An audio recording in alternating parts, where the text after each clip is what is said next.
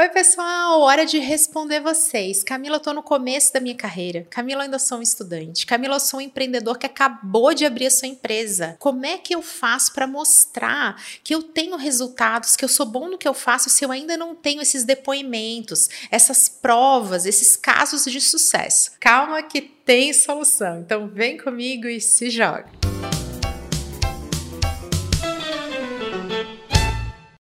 Todo começo de negócio, todo começo de profissão tem esse desafio, que é você ainda não ter resultados para mostrar. Você precisa daquela oportunidade, você precisa do seu primeiro cliente, que eu já disse isso, vou repetir por aqui. Depois do primeiro cliente, o resto só vem. Justamente que você recebe indicações, as pessoas, o mercado fica sabendo que você presta determinado serviço, que você vende determinado produto, e aí as coisas vão acontecendo mais facilmente. Só que esse primeiro passo, ele é sim um desafio. Aquele momento que você acabou de montar a empresa ou você ainda é um estudante e você tá assim, tá, e aí, o que, que eu faço? Não é à toa que tantas faculdades, que tantos cursos têm o estágio como uma parte obrigatória. Justamente que o estágio seria esse primeiro momento, esse primeiro passo. Pensa no estágio e eu vou compartilhar aqui com vocês essa dica que eu aprendi lá nos Estados Unidos, que você fica assim, gente, como é que eu não pensei isso antes? Porque ela funciona demais. Por lá, quando você é um empreendedor iniciante, você está montando a tua empresa, ou quando você é um estudante, um dos passos antes de você se lançar ao mercado, ou logo que você se lança ao mercado, é justamente pensar em como você vai criar o seu projeto piloto, como você vai criar o seu primeiro cliente. Um dos esforços de marketing, uma das estratégias de marketing, uma das ações que você tem que fazer é justamente criar esse piloto que nada mais é do que buscar um voluntário. O que, que é esse voluntário? Você que fez estágio voluntário sabe do que eu estou falando. É quando você não vai receber remuneração direta por aquele serviço que você está prestando ou por aquele produto que você está vendendo, mas você vai usar isso como seu marketing. Olha como é que funciona por lá. Esse estudante ou empreendedor que está montando a empresa, ele está lá no planejamento, está abrindo o CNPJ, ele busca na sua rede de contatos. Então, vale a família, vale os amigos próximos próximos um voluntário. Eles também costumam buscar ONGs. Então, essas associações, todas essas instituições que de alguma forma são mais carentes desses recursos ou dependem de doações,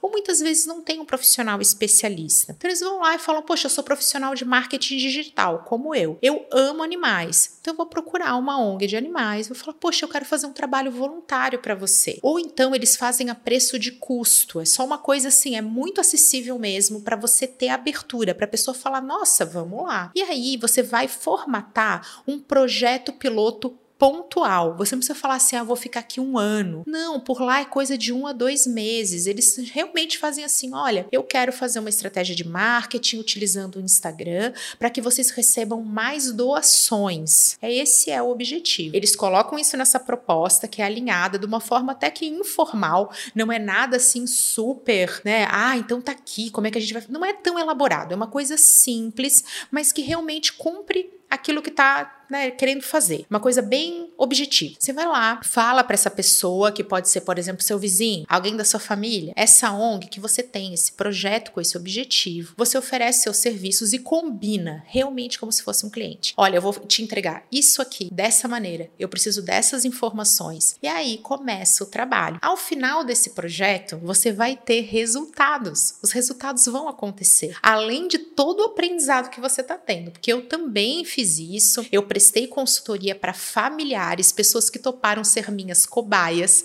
e eu aprendi demais ao longo desse projeto. Além de ter todas essas provas dizendo, olha, eu consegui alcançar esse resultado aqui, eu trouxe mais clientes, eu trouxe mais audiência, eu trouxe mais credibilidade. Aquela pessoa que não existia na internet passou a existir. E eu fiz tudo isso de forma voluntária. Eu tô botando aqui entre aspas, porque você também tem interesses envolvidos. Não é uma coisa simplesmente voluntária.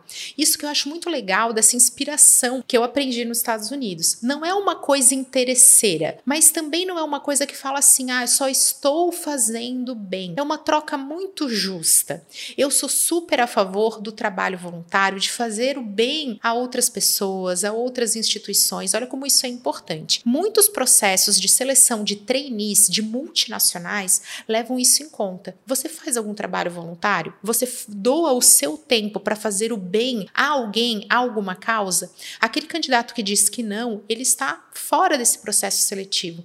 Justamente porque isso é importante, que a gente também olhe para essas causas. Só que por lá, isso também é encarado como uma grande oportunidade, uma oportunidade de você ter resultados reais e mostrar isso. Isso é feito de uma forma descomplicada, realmente como seria para um cliente, com uma proposta comercial com um objetivo de uma forma pontual. Não é uma relação super longa, mas ela é honesta, ela é sincera e ela é muito prática. E ela é colocada também em prática de forma rápida. Então vai lá, começa esse trabalho, traz os resultados e normalmente acontece a troca de um depoimento. Esse seu cliente faz um depoimento recomendando seus serviços, recomendando seu produto. Para você que vende produto, vale também enviar as peças como um presente para pessoas que representem a sua persona, o seu público-alvo. Você vai entregar essas peças para aquelas pessoas que estão ali, estão mapeadas na sua estratégia. Vale influenciadores, mas também vale os nano-influenciadores, os micro-influenciadores, que são aquelas pessoas comuns, não tem milhares de seguidores, mas elas vão publicar, vão falar a respeito, vão te dar dicas, você vai aprender também.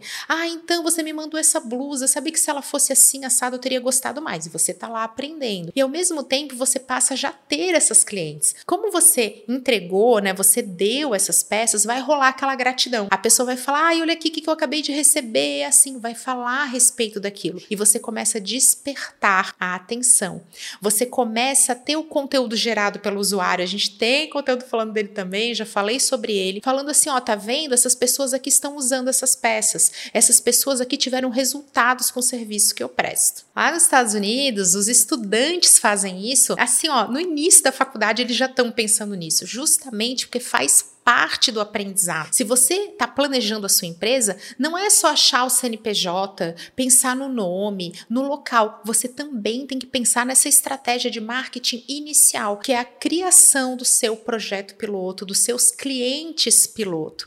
E eles realmente fazem acontecer e você fica assim: nossa, isso é genial, justamente porque funciona. Então é normal que os estudantes usem um período de férias para fazer o tal do summer job. São estágios rápidos rapidinho em grandes empresas, ou então fazendo vida real. Você vai atender o seu vizinho, você vai lá e fala: Ah, olha só, eu tô fazendo tal coisa, eu queria te apresentar. É realmente preço de custo, você não precisa mentir e nem se perfazer. Não é uma coisa falsa, é realmente sinceridade. E eu fiz isso, inclusive. Minha mãe foi minha cliente. Falei para ela, mãe, então eu tenho uma ideia que é assim. Eu quero... Minha mãe é arquiteta, artista plástica, falou: Poxa, eu tô realmente precisando, então topo ser sua cobaia. Preço de custo, aquela coisa voluntária aprendi demais nesse projeto. Minha mãe também teve resultados e eu pude compartilhar esses resultados para aqueles meus verdadeiros primeiros clientes, aqueles que estavam assim: "Ai, será que é?". E aí você consegue comprovar, mostrar os resultados, mostrar o antes e depois. Isso vale para você que, por exemplo, é um arquiteto. Você vai ter os projetos, vai lá na sua tia, fala: "Tia, eu vou tirar uma foto do seu banheiro, porque eu quero fazer um projeto para mostrar nas minhas redes sociais". Aí a sua tia vai lá, abre o banheiro, você faz as fotos, ela vai dizer: Eu nem quero executar. Não, não quero nada, não quero gastar dinheiro com isso.